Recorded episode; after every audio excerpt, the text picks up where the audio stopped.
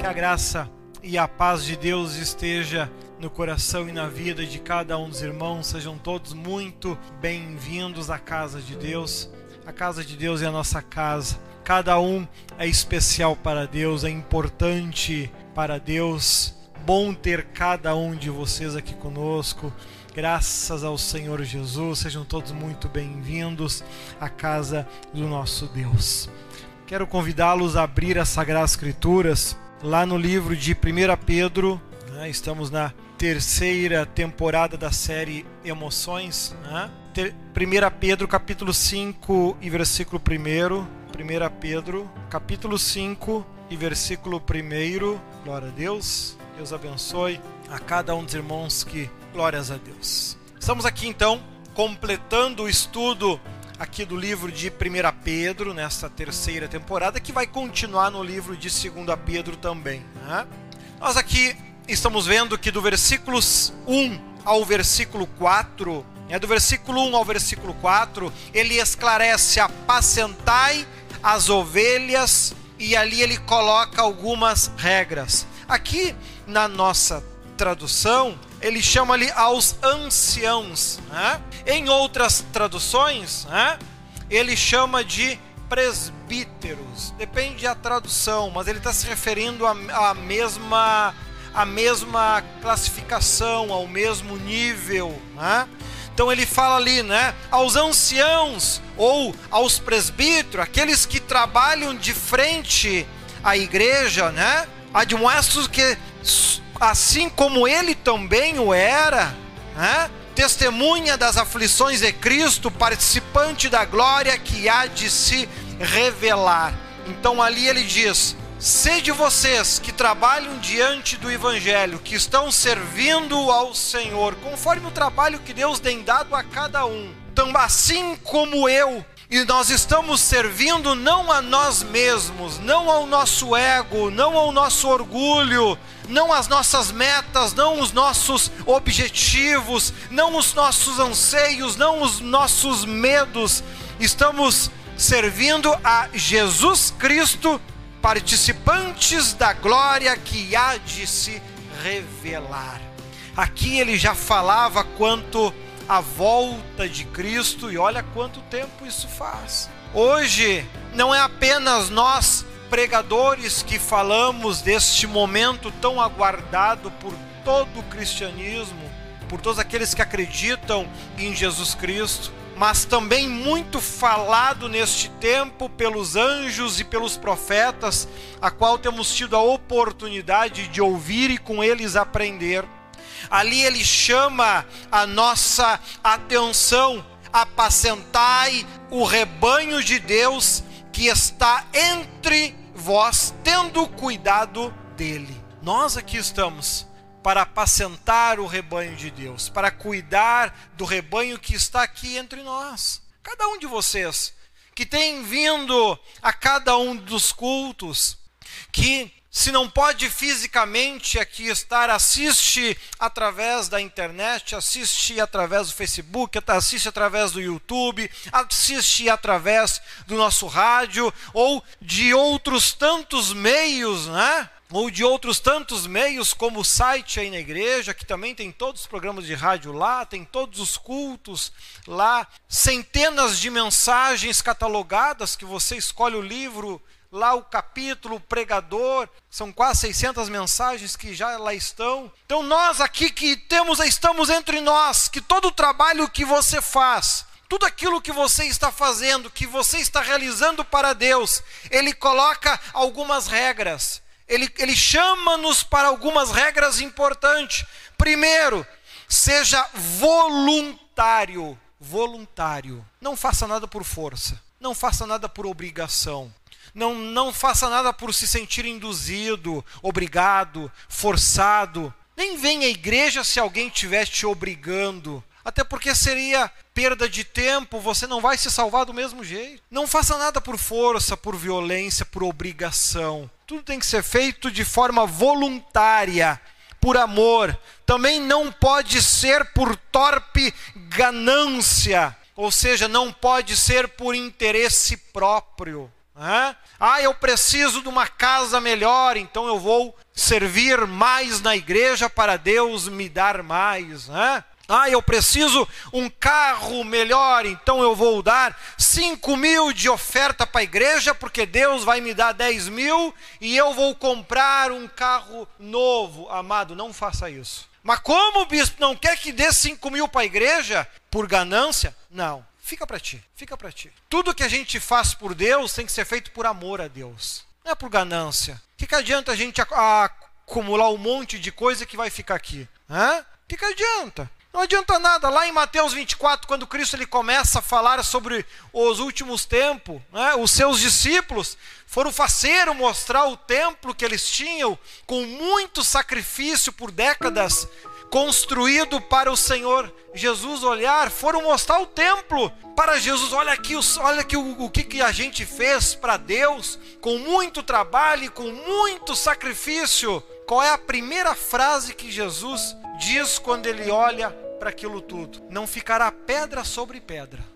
Per percebeu o tamanho da empolgação dele com aquilo tudo? O povo estava empolgado com o templo, com a dificuldade, com os anos que levaram para construir esse templo para Deus, quando mostram para Jesus não ficará pedra sobre pedra. Quem sabe muitos poderiam dizer, bah, mas que balde de água fria, né? Mas é justamente isso que ele queria fazer. Porque o povo estava apegado demais a pilhas de bloco, de tijolo, de pedra e longe de Jesus e longe de Deus estavam mais preocupados com o tamanho da casa e da igreja do que realmente preocupado com a sua própria salvação. E aqui ele vem: não faça nada por torpe ganância, mas de ânimo pronto. Não faça nada por ganância, por não, não sirva para receber elogios. Quando a gente estuda os, as várias etapas de um, de um cristão ao longo do tempo que ele está na igreja, né? uma das primeiras etapas que a gente aprende é que o cristão, lá no início da fé, ele se magoa com muita facilidade e ele sempre espera muito elogio e reconhecimento. Esse é o cristão lá, o que está dando os primeiros passos, está recém começando na fé. Né? Este é o que é como se a gente pudesse dizer que esta é a primeira série do Evangelho. Né? Lá na primeira série você aprende que não pode se orgulhar, que não pode se magoar, que não pode se ferir, que não pode fazer nada esperando elogio e reconhecimento, porque a, a, o que a tua mão direita oferece a Deus que a tua esquerda não veja que até as tuas orações ela deve ser feitas não em praça pública para que todos vejam, mas sim em, em, oculto ao Senhor, que também em oculto irá te abençoar. Lá na primeira série, né?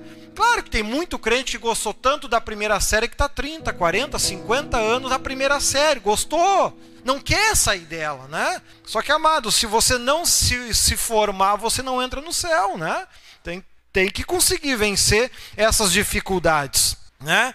Pois nem como tendo domínio sobre a herança de Deus, mas servindo de exemplo. Esse é outro ponto que ele, que ele também está chamando a nossa atenção, principalmente de quem é líder. Você que é líder, por exemplo, dos jovens. Você está, está realizando um trabalho em algum ponto de pregação, né? Não se comporte como tendo domínio sobre todo mundo, mas seja exemplo para todos. Né? Às vezes os pastores acabam subindo o ego e o orgulho, né? e às vezes até falam, se expressam até humilhando as outras pessoas, porque eles são grandes, eles podem. A Bíblia alerta, cuidado com isso. Né? Não faça as coisas como tendo domínio sobre a herança de Deus. Seja exemplo para os outros. Né? Comportamentos que aqui ele está chamando atenção, né? E quando aparecer o sumo sacerdote, alcanceis a incorruptível coroa da glória. E quando Jesus voltar ou você morrer, você se salva. Né? Tem coisa melhor do que isso? Né?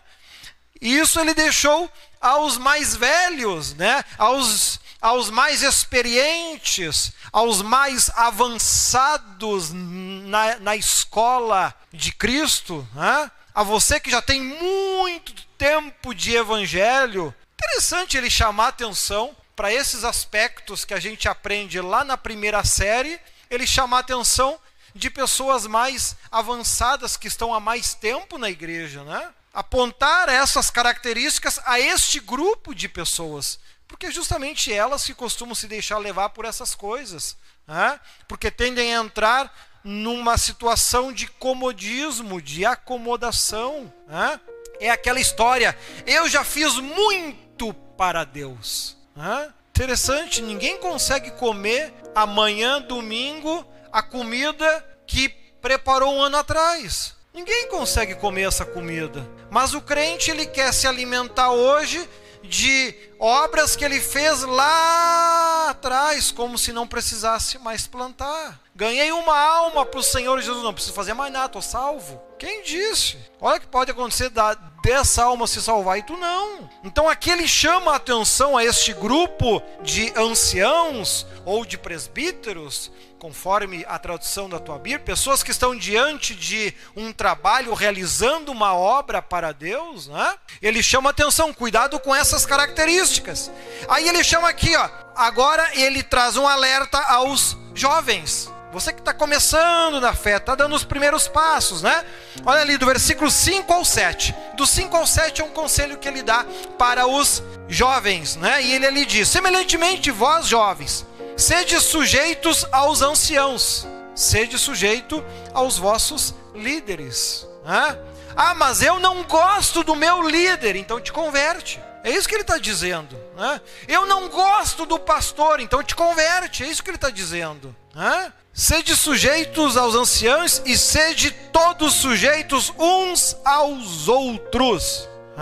Veja que ele não está dizendo que o jovem que tem dois anos de igreja, ele, ele pode mandar naquele que tem um ano. Aquele que tem dez anos de igreja pode mandar naquele que tem cinco, pode mandar naquele que tem um. Não, ele está falando de ser sujeitos uns aos outros. Vocês estão tudo no mesmo nível. Não faz diferença tu ter dez anos ou tu ter um ano. Não faz diferença. Eu já conheci pessoas que. Eu conheci um jovem a primeira vez que ele teve lá em casa, estava apenas eu e a mãe. Aí ele foi lá para a gente orar e a mãe começou a orar por ele e ele começou a dar ponto de saravá na sala. Puro demônio da cabeça aos pés. 30 dias depois, esse jovem estava batizado com o Espírito Santo com dom de profecia. Em 30 dias. E eu conheci outros irmãos que levaram 20 anos para ser batizados com o Espírito Santo. Não chegou nem no dom. Tá vendo a diferença? Então não dá para comparar tempo de igreja. Porque às vezes aquele que está há um mês na igreja, espiritualmente ele está num nível muito maior do que aquele que tem 30, 40, 50 anos. Então, tempo de igreja não quer dizer nada, não, viu? Quantidade de trabalhos que você já fez, isso não quer dizer nada, não. O que vale é o teu nível espiritual, aquele que Deus vê, que nível você é, né? É, essa parte é com Deus, olha só. E ele então ele chama atenção, sede sujeitos uns aos outros por causa disso. Às vezes aquele que tem 10 anos, ele vai aprender coisas importantes com aquele que tem um. E isso é importante, importante que no final todos se salvem. O objetivo tem que ser a salvação, né? Por isso, por isso que ele diz: revestivos de humildade. Quando ele diz revestivos de humildade, ele não está falando que tu tem que ser pobre, viu? Tem crente que confunde humildade com pobreza. Uma coisa não tem nada a ver com a outra, viu? Quando fala humildade, é um estado emocional e não uma situação. Né? Você pode ser muito pobre e orgulhoso, que é uma desgraça. E já tem gente que é rica e são pessoas simples e humildes. Né? Então não confunda isso. Revestivos de humildade, porque Deus resiste aos soberbos, mas dá graça aos humildes. Ele ainda te dá um conselho. Né? Quanto mais você se propõe a aprender com todos, sem exceção, Quanto mais você se permite mudar, ser diferente, olhando para todos, mais você agrada a Deus. Humilhai-vos, pois, debaixo da potente mão de Deus, para que a seu tempo vos exalte. É o que nós comentamos também ao longo da Santa Ceia, né? Essa questão, ao seu tempo Deus exalte, né? honra quem tem honra, mas Lembra-se que lá no versículo 4, quando ele fala de exaltação, ele está falando lá depois da salvação: alcanceis a incorruptível coroa de glória. Isso é honra. O resto tudo é apenas uma situação momentânea. E às vezes o, o cristão ele chama de honra o cargo que tem, a posição que tem, os elogios que ganha, isso para ele é honra. Amado, se tu continuar pensando assim, tu Jesus vem, tu fica. Tu não vai subir. Porque o teu coração está aqui na terra, tu não está buscando honra no céu. Tu está buscando honra aqui na terra entre todos os irmãos. Tem que estar atento a essas coisas. Caso contrário, acontece o que Cristo diz: onde está o vosso tesouro, ali também está o vosso coração. Né? Lançando sobre ele toda a vossa ansiedade, porque ele tem cuidado de vós. Né? Então a gente tem muitos sonhos nós temos muitos desejos, temos muitas metas, né? E nós não temos que correr atrás dessas coisas, temos que correr atrás de ser a cada dia o melhor que a gente pode para Deus, aplicando e tendo na nossa vida as qualidades que Ele espera de mim e de você: mansidão, temperança, reconhecimento, né? reconhecer o outro como melhor do que você, né? reconhecer porque a gente aprende por vezes muito com outras mensagens. Eu gosto de ouvir a mensagem de outros irmãos, porque eu sempre aprendo alguma coisa nova, descubro alguma coisa nova ouvindo outros irmãos pregar. Eu até fiz um comentário na quinta-feira, depois da mensagem da irmã Orfelina, né? Algo que me chamou a atenção ouvindo ela pregar. Então, esse sentimento tem que, tem que existir em nós. Mas em todos nós, o, o orgulhoso ele não faz isso porque ele já acha que a mensagem dele é melhor do que a de todo mundo. Então ele não, não perde tempo ouvindo a dos outros. Agora, nós que sabemos que nós temos que demonstrar estes sentimentos que a Bíblia aqui está citando, nós temos que demonstrar na prática, de forma visível, que é humilde, então mostra a tua humildade. Né? Como nós estudamos lá em Tiago, quando Tiago ele cita uma dessas que é a fé, né? E tu tem fé e eu tenho obras. Bom, então me mostra a tua fé e eu te mostrarei a minha fé através das minhas obras. Que a fé sem obras é morta. Né? Não adianta dizer, ah, eu tenho fé, mas não é humilde, é uma pessoa orgulhosa, é uma pessoa que não se propõe a fazer qualquer trabalho na igreja. Uma vez eu escutei de um obreiro, né? Eu nem era pastor, nem pensava em ser pastor. E uma vez ele disse: Ah, eu não posso ser porteiro porque eu fui escolhido para ser para pregador. Né? Eu não posso ficar na porta porque Deus me escolheu para ser pregador. Espero que tenha se convertido. Né? Uma grande oportunidade que ele estava tendo de ser porteiro e ter um relacionamento mais perto com as pessoas que chegam.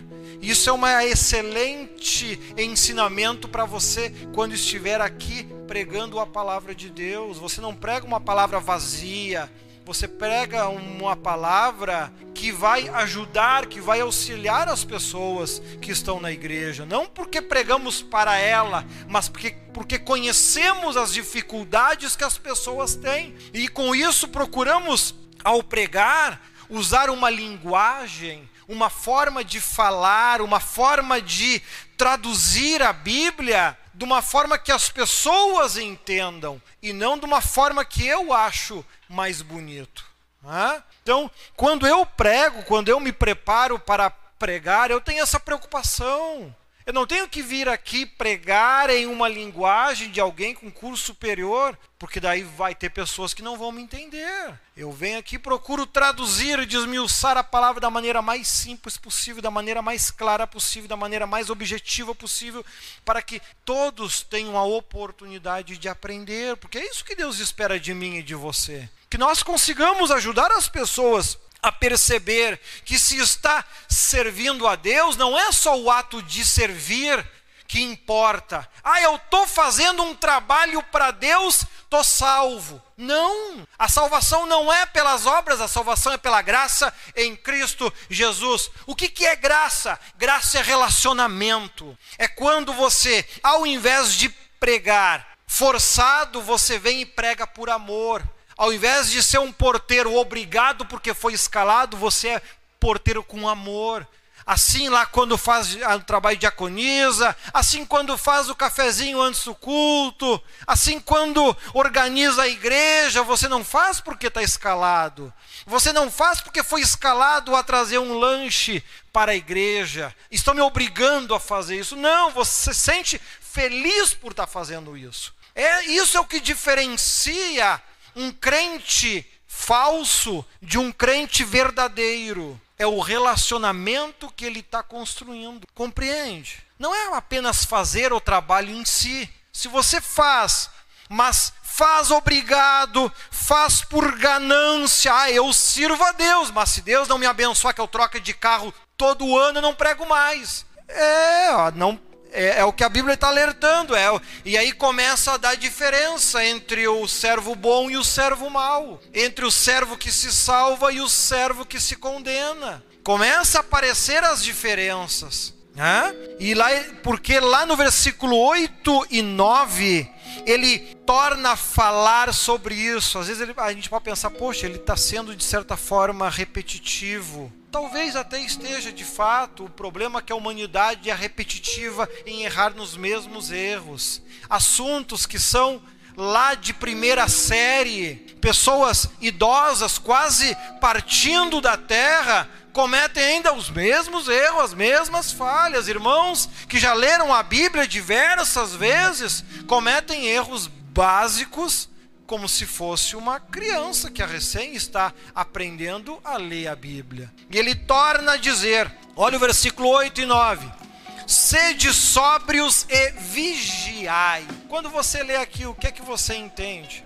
Ah, ele está dizendo que não é para gente beber. Amado, ele está falando com crente, ele não está falando com ímpio. Ele não começou lá no começo falando de presbítero, de ancião. Ele não está falando para os jovens que estão na igreja. Aqui ele já ele está trazendo uma mensagem para mim e para você que estamos na igreja. Bebida forte, que é o que a Bíblia chama, a cerveja, o uísque, tudo que tem álcool, a Bíblia chama de bebida forte. Né? Ah, mas a Bíblia diz que pode tomar vinho, amado, mas toma vinho ou bebida forte. Né? O que é que tu está tomando? Vinho é o suco da uva que tu espreme e sai a uva. Bebida forte é aquela que tem álcool. Isso é falado desde o início da Bíblia, inclusive a Bíblia ainda fala o álcool é alvoroçador. Ainda é específico, né? Ainda é específico em cima disso. Então perceba quando ele fala aqui, ó, sede sóbrios e vigiai, ele está alertando a você crente que quem sabe está vivendo como se estivesse dentro de um globo. Né? Ah, eu estou vivendo no céu, na terra. Né? A minha casa é um pedacinho do céu. Os anjos sobem e descem lá todos os dias. Eu já estou salvo, estou esperando só Jesus me levar. Esse irmão está bêbado. Esse irmão está dominado por uma visão que só é real na cabeça e no coração dele. E aqui o texto está dizendo: sede sóbrios e vigiai. Acorda, meu amigo, o diabo está na tua volta. É o capeta que está lá na tua casa te convencendo disso. É Ele que está te convencendo que tu já está salvo, que está preparado. É Ele que está na tua volta. E sai desse, dessa dormência. Né? Isso que lemos ali na Santa Ceia. Ah, entre vós muitos fracos e doentes, e muitos que dormem. Vem para cá Sede sóbrios e vigiai. Ei, acorda, desperta, desperta tu que dorme. Né? Tá com o coraçãozinho magoadinho, tá ferido, triste, quem sabe, com o pastor, que não te valoriza, que não te ama. Amado, sabe o que falta na tua vida? Relho, chicote. É isso que está apanhando pouco. Porque a Bíblia diz que Deus açoita aquele quem ama. Tu não conseguiu nem chegar no nível de amado ainda. E está se achando salvo. Não, mas Deus diz que ama a todos. Então por que, que ele disse: quem está sujo, suje-se mais. Quem está limpo, limpe-se mais. Não é isso que ele disse? Amado, ele faz diferença entre o bom e o mal. Tu acha que tudo que morre ele enfia no céu? Né? Não, mas diz a Bíblia que se eu for fiel será salvo eu e a minha casa. Né? Jesus, amado, como as pessoas torcem a Bíblia. Às vezes o teu irmão é bandido, safado, sem vergonha, não vale o que come. E você acha que ele vai ir para o céu só, só porque você é crente fiel a Deus. Eu não entendo essas coisas. É difícil entender. Como é que a pessoa consegue chegar a essa conclusão? Dizendo a Bíblia, a salvação é individual. Cada um tem que buscar para si. Deus vai lutar muito mais por, por aquela vida do que ele lutaria em outras situações? Sim, não é em vão que ele pede: orem pelos teus parentes, orem pelos teus familiares, porque quando tu ora, tu está mandando mais anjos, mais arcanjos lá para Deus tentar libertar aquela vida ele vai lutar muito mais, porque há pessoas orando, há pessoas clamando, e a oração do justo muito pode em seus efeitos. Vai também enfraquecer os, os capetas e os diabos que estão lá no teu parente. Agora, o eu e o ego dele, isso ninguém pode mudar. Se ele for ego puro, orgulho puro e querer continuar no caminho que não presta e ir para o inferno, ele vai para o inferno. Deus não pode fazer nada por ele. Essa é a realidade. A gente precisa ter consciência do que, que a palavra diz. Não apenas um versículo aqui, outro versículo lá, mas conhecendo a Bíblia de capa a capa, de ponta a ponta. Senão a gente vive esta fantasia religiosa. Né? É como se estivesse embriagado. Né? Não, eu sou fiel a Deus, toda a minha família está salva por mim. E às vezes nem ele está. Está vivendo uma fantasia. Né? Vivendo uma fantasia. Vai dizer então que Judas está tá salvo também, porque era família de Jesus, andava todo dia com ele, né? Se for fiel a mim, será salvo tu e a tua casa. Jesus, eh, Judas não saía da casa de Jesus, era apóstolo 24 horas por dia por três anos.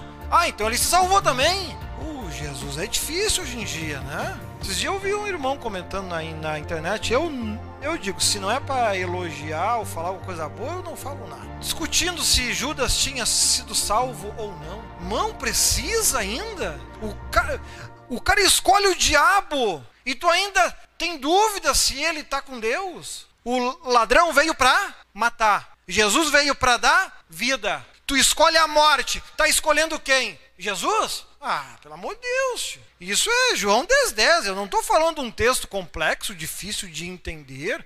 Eu estou falando de texto básico, que todo crente sabe decor. E tem crente cometendo suicídio e o pastor dizendo descansou. Por quê? Porque isso enche igreja. É o que o povo quer ouvir. Ah, ele diz uma coisa dessa, vai lotar de gente com depressão querendo ir para o céu também. O que mais tem é gente com depressão. Ah, aí o pastor diz que se ele se matar, ele vai descansar em Jesus. Já rasgou João 10, também. Esse é o cristianismo que a gente vive hoje. E infelizmente o que aqui, ó, sede sóbrios e vigiai. O que Pedro ele está falando aqui e ele vai continuar falando em segundo Pedro, infelizmente as pessoas não acreditam. Quando Cristo, mesmo usando os nossos os nossa igreja, diz que se ele voltasse hoje, 95% de todo crente está contaminado, não sobe. Por quê? Porque estão vivendo como se estivessem embriagados, como dizia o apóstolo Paulo, estão doentes e dormindo. Eles não estão vivendo um evangelho. Eles estão vivendo uma vida de sonhos. Estão dormindo. Desperta tu que dormes, acorda para a realidade, né? Acorda para a realidade, porque o diabo, vosso adversário, anda em derredor, bramando como um leão, buscando a quem possa tragar, ao qual resistir firmes na fé. Se precisa resistir firme na fé, como é que alguém se considera ainda salvo, santo, perfeito? Pô, mas que vida barbada é essa que tu tem, né? Não tem mais nenhuma salvaria. Se ele deixasse o tempo passar para quem sabe assim salvar mais algum, ele ia vir aqui olhar para baixo e voltar para o céu. Não ia sobrar ninguém. E esses são os crentes que hoje dizem que estão salvos. A Bíblia alertando dois mil anos os anjos, arcanjos alertando e o crente ainda vivendo uma vida de fantasia. Né? Ora, e aí ele vai e conclui: Ora, o Deus de toda a graça, que em Cristo Jesus nos chamou à sua eterna glória, depois de haver despadecido um pouco, o mesmo vos aperfeiçoe, confirme, fortifique e estabeleça. A Ele seja a glória e o poder para todo sempre.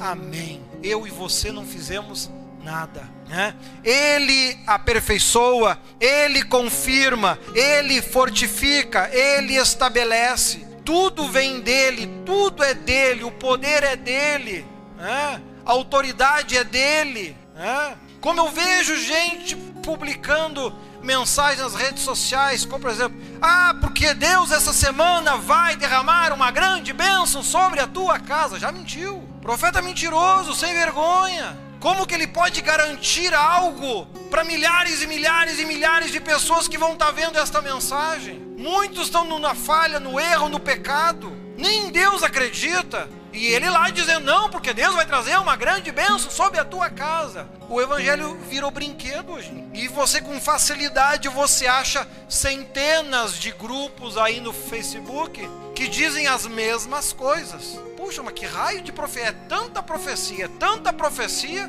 e já morreu quase 500 mil pessoas de Covid, mas eles, eles não dizem quando que vai acontecer essas profecias? De, de, de que ano é essa semana que eles falam? Eles têm que ser mais específico, que ano, que mês, que dia, porque essa semana vai entrar uma grande bênção na tua casa. Semana que vem, então, tudo na miséria ainda. Temos que cuidar com isso. Cada um de vocês tem que ser cuidado, tomar cuidado com isso. Ah, mas eu tenho autoridade de Deus na minha boca. Amado, não, não ponha coisa que não existe. As coisas acontecem quando Deus quer, quando Deus não quer, não acontece. O apóstolo Paulo, a roupa dele curava as pessoas. E ele mesmo tinha uma enfermidade que Deus diz para ele: A minha graça te basta. Se ele tinha tanto poder assim, por que, que ele não se curou? Por que, que ele não se curou? E ainda diz: o, o diabo me esbofeteia. Se ele tinha tanta autoridade, por que, que ele não expulsou? Por quê? Porque ele tinha consciência na vida dele ia acontecer aquilo que Deus queria que acontecesse por bem da salvação dele. E ele ficou contente, feliz, não, se a tua graça me basta, a tua graça me basta. E ainda escreveu para deixar como exemplo para nós.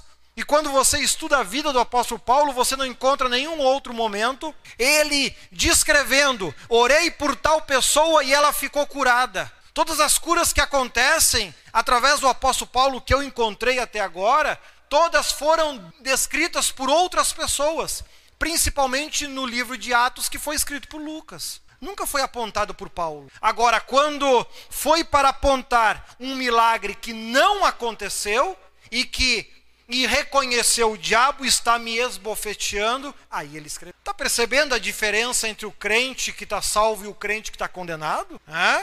Humilhai-vos, pois, debaixo da potente mão de Deus, e ele vos exaltará. Crente adora contar bênção. As lutas, as dificuldades, os sofrimentos, ele não conta. Porque isso é motivo de vergonha. Ele quer contar bênção. Por quê? Porque ele, ele quer ser exaltado aqui na terra. É isso que ele E o resultado perde o seu galardão. Perde o seu galardão. Já tem uma parábola, inclusive lá, lá em Mateus, que fala sobre isso sobre aquele que ia ao templo em oculto, falava o Senhor, e aquele que ia para as praças, porque três vezes por semana o jejum, dou o dízimo de tudo. O que é que diz a Bíblia? Este já recebeu o seu galardão. Então temos que cuidar, cuidado com isso. Você pode ser um cristão que está se preparando para ficar, ou um cristão que está preparando para subir. Né? De, pelo que Deus mesmo tem revelado a nós, depois da volta de Cristo, as igrejas vão continuar cheias, lotadas. Eu nunca pensei que eu ia dizer que uma igreja lotada é ruim. Olha que situação que a gente está chegando.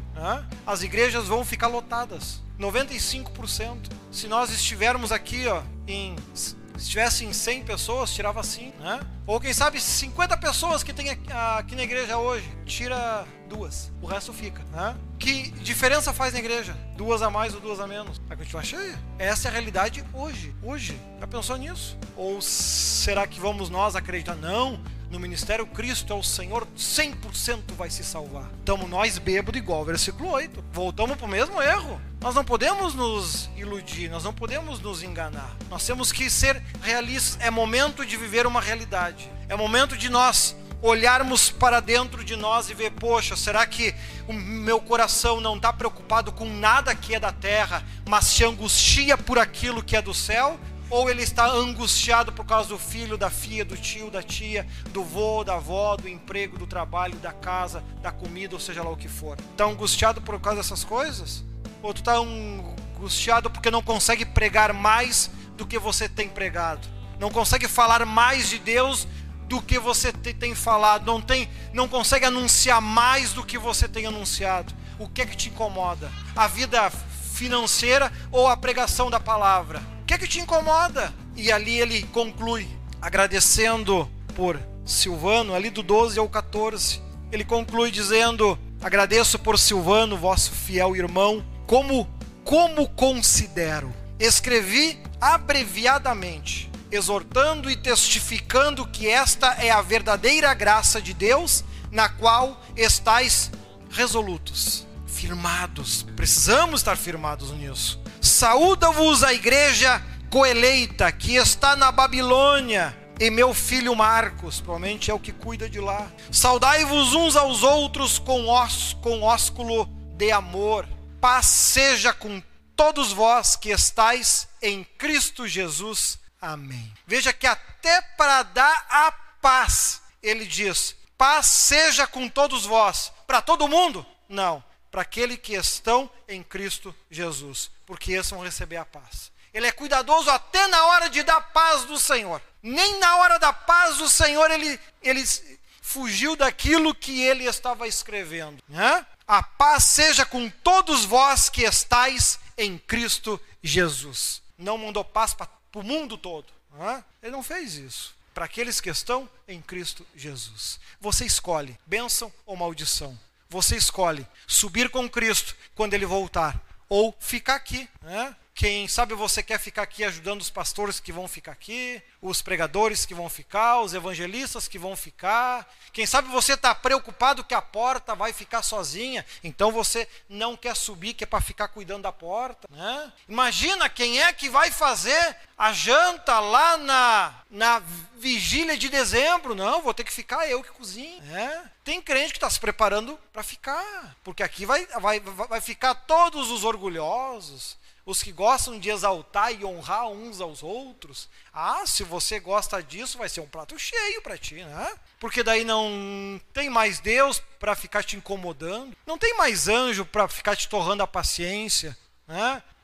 Lá como ele fez uma vez comigo, lá eu estava no, eu estava no, num, era um jejum dos jovens lá em Guaporé, né? Lá nos tempos que a memória está quase me fazendo esquecer, né? De tão perto que é. E lá um dia a mãe estava nesse estudo, né? A gente se reunia, orava, cantava, lia a Bíblia, a gente quase não lia porque ninguém entendia coisa nenhuma mesmo, adiantava muita coisa. Então a gente ia cantar, a gente ia ensaiar. Então o ensaio era marcado no jejum e um dia a mãe estava lá, né? Ah, colocou nós tudo de joelho para orar. Não, tem que buscar o Espírito Santo, né? E começamos a orar. E começamos a clamar, cada um do seu jeito. E o anjo usando ela, encostou do meu lado e ora mais alto, ora mais alto, ora mais alto. Né? Eu louco da vida já, ele vai, ele vem me incomodar na minha oração. É? O pouco, quem sabe, de santidade que eu tinha conseguido ali, se é que tinha conseguido alguma coisa, né? Já foi pro Beleléu ali mesmo, né? Mas aí, nos próximos cultos, eu comecei a pensar, poxa, eu tenho que me despertar um pouquinho mais, né?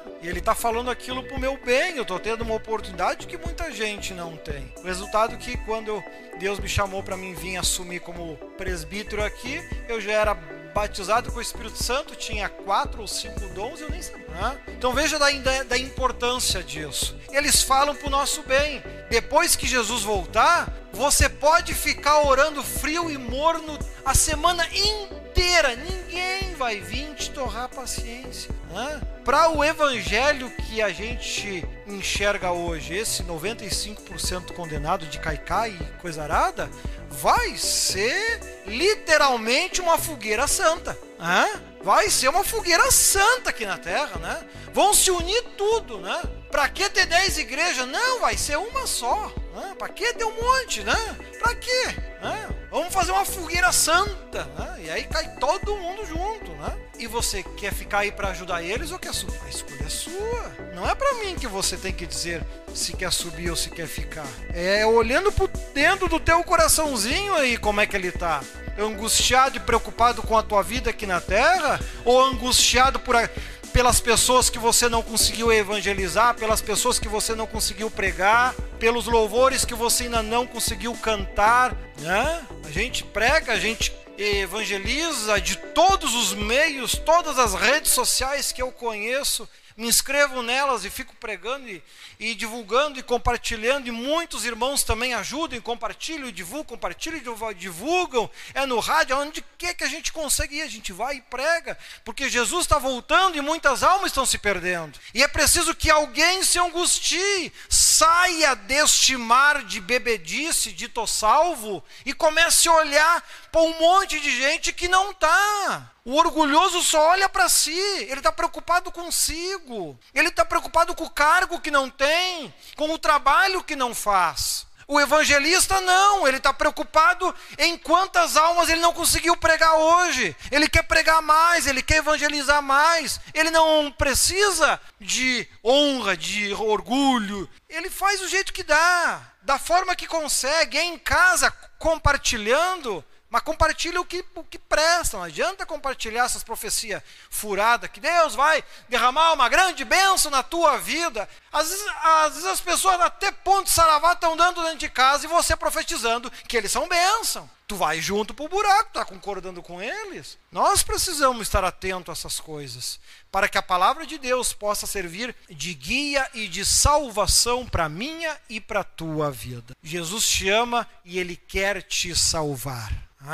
Não te preocupe, é só mais um tempo. E querendo Deus, e eu estando convertido como eu espero estar até a volta dele, está pertinho, né? Então tem que fazer mais para a gente poder garantir, né? Aí vai chegar cultos que tu vai chegar aqui na igreja, todos os chatos não estão na igreja mais. Ah, pensou que legal? Os irmãos que tu não gosta, né? todo mundo subiu, você vai chegar aqui na igreja, vai ter só quem tu gosta. Ah, pensou que benção? Ah, só vai estar os pregador que te agrada. Só vai estar os cantor que te agrada. Os ruins, tudo Deus tirou. E você vai dizer, é bênção, Deus limpou a igreja. Hã? Uma realidade que está prestes para acontecer. Hã? E cada um individualmente busca a sua salvação. Não somos mais nem menos. Só para concluir, Está me recordando agora de um testemunho que uma vez o pai e a mãe contaram de uma irmã que foi a de um pastor que foi arrebatado ao céu.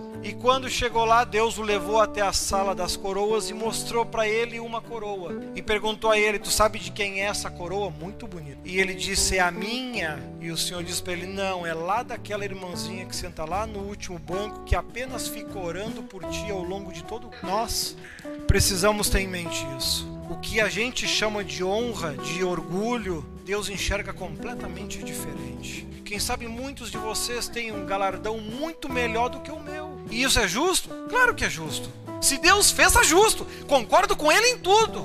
Eu já disse que se Ele me garantiu um puxadinho debaixo da ponte lá, eu estou feliz. Eu escapo, escapou do inferno, o resto é lucro. Nós temos que ter essa, essa convicção essa certeza. Deixa que a honra, como nós estudamos aqui no final de 1 Pedro, é lá para o céu. Lá ele vai te honrar. Quem sabe o teu galardão vai ser muito maior do que o meu. E, e que se for justo diante de Deus, que assim seja. Eu não estou preocupado com o tamanho de casa, de galardão. Eu quero é me salvar. Eu me salvando, qualquer puxadinha lá em cima tá bom. Ah, nós estando junto lá em cima, amém. Bora ser feliz. Sem dor, sem morte, sem desgraça, sem sofrimento, o que, que tu quer mais do que isso, tia? Eu, eu só com, com essas coisas e o puxadinho eu tô feliz. O resto é resto. Deixa Deus honrar cada um conforme ele merece. Deixa Deus honrar. Se Ele quiser honrar qualquer um dos obreiros da minha igreja mais do que eu, pode fazer, não tem problema nenhum. Me garantindo, só garante meu puxadinho em cima. Tá? Garantiu meu puxadinho, eu tô grande. O resto é resto. O resto pode dar para todo mundo o que tu quiser. É tu que manda, tu manda e eu obedeço. Não estou preocupado com isso. Né? Não tá, ah, se chegar lá o galardão é menor, vai ficar triste. Não, eu vou ficar feliz. Eu, eu lá estou preocupado com o teu, eu estou preocupado em garantir o meu. Se é grande, se é pequeno, não importa. Né? Até um puxadinho tá bom. Deus é justo, né? Deus é justo. Deus é bom e Ele nos ama e quer nos fazer feliz. Busca o Senhor Jesus enquanto você pode achar. Amém?